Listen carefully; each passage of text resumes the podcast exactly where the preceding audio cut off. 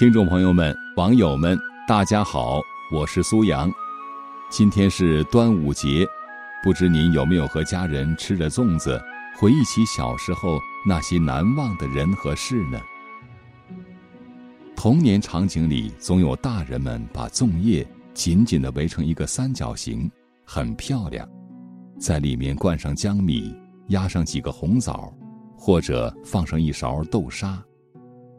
包好的粽子被系上不同颜色的线绳，标志着哪个是素白的，哪个是红枣的。吃粽子其实是在咀嚼遥远而鲜活的记忆。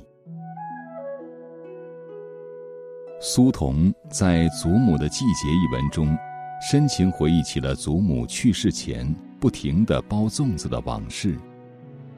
祖母坐在后门空地上。不停的包粽子，几乎堆成了一座粽子山。祖母贫苦一生，留给孩子的东西也不过是一捆一捆的旧粽叶，挂在门楣上沙沙的响。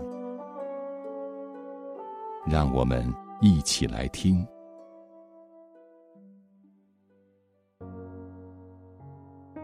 春天的时候。我祖母还坐在后门空地上，包粽子呢。有一只洗澡的大木盆，装满了清水，浸泡着刚从湖边苇地里劈下的青粽叶。我家屋前屋后都是那股凉凉的清香味儿。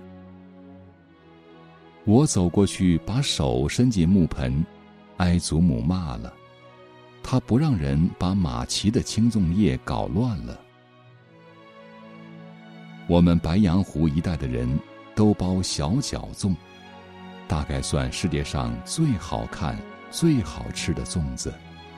祖母把雪白的糯米盛在四张粽叶里，窝成一只小脚的形状来，塞紧、包好，扎上红红绿绿的花线。有一只粽子挂到我的脖子上了，我低头朝那只粽子左看右看，发现祖母包的粽子一年比一年大，挂着香喷喷、沉甸甸的。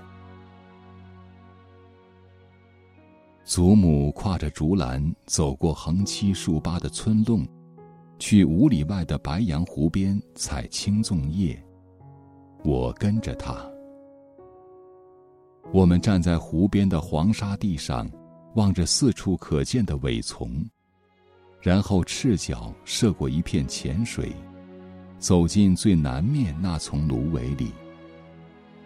祖母喜欢这里的粽叶。在长长的秋天里，我在祖母留下的旧粽叶下面出出进进，总能闻到白杨湖边芦苇的清香。春天那个祖母的季节，就浸润着这股清香。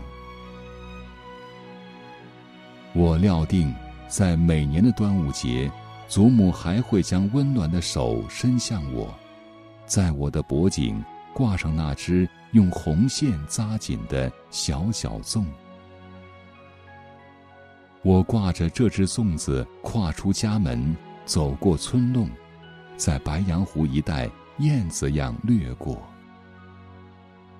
走过春天，走过秋天，即使在白杨湖外面的世界里，祖母的粽子也会留下永恒的清香。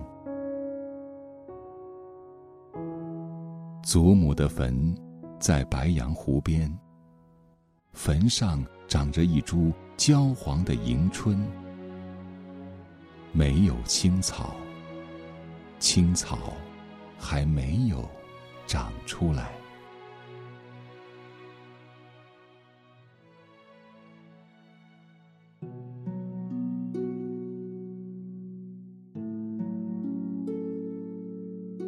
我国著名作家沈从文是湖南凤凰县人，在其代表作《边城》中，就有对湘西小镇。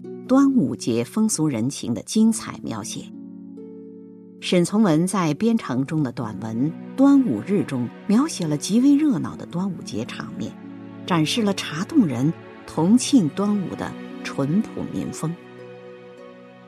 文中写道：“端午日，当地妇女小孩子莫不穿了新衣，额角上用雄黄蘸酒画了个王字。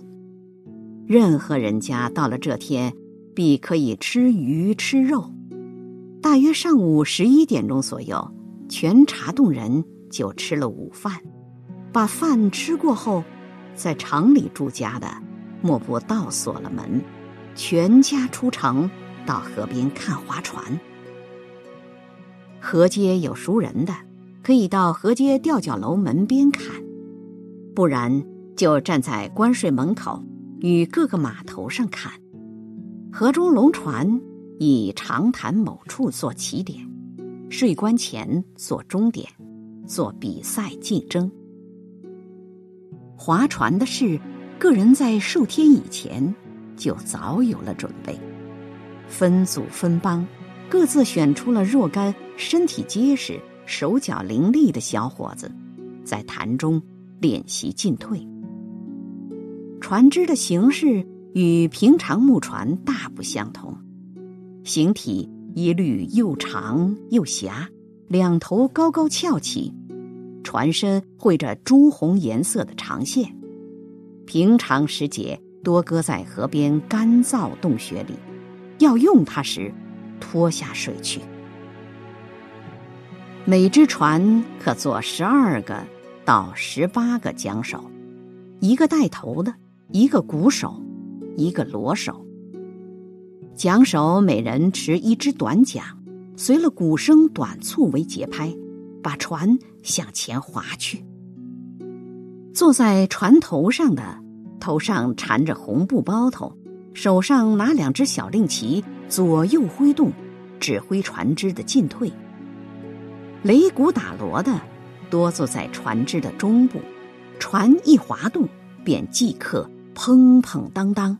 把锣鼓很单纯的敲打起来，为划桨水手调理下桨节拍。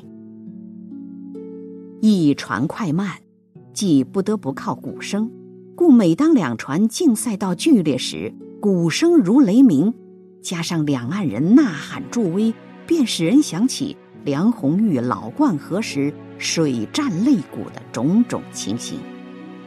凡是把船划到前面一点的，必可在税关前领赏，一匹红布，一块小银牌，不拘常挂到船上某一个人头上去，都显出这一船合作努力的光荣。好事的军人，当每次某一只船胜利时，必在水边放些表示胜利庆祝的五百响鞭炮。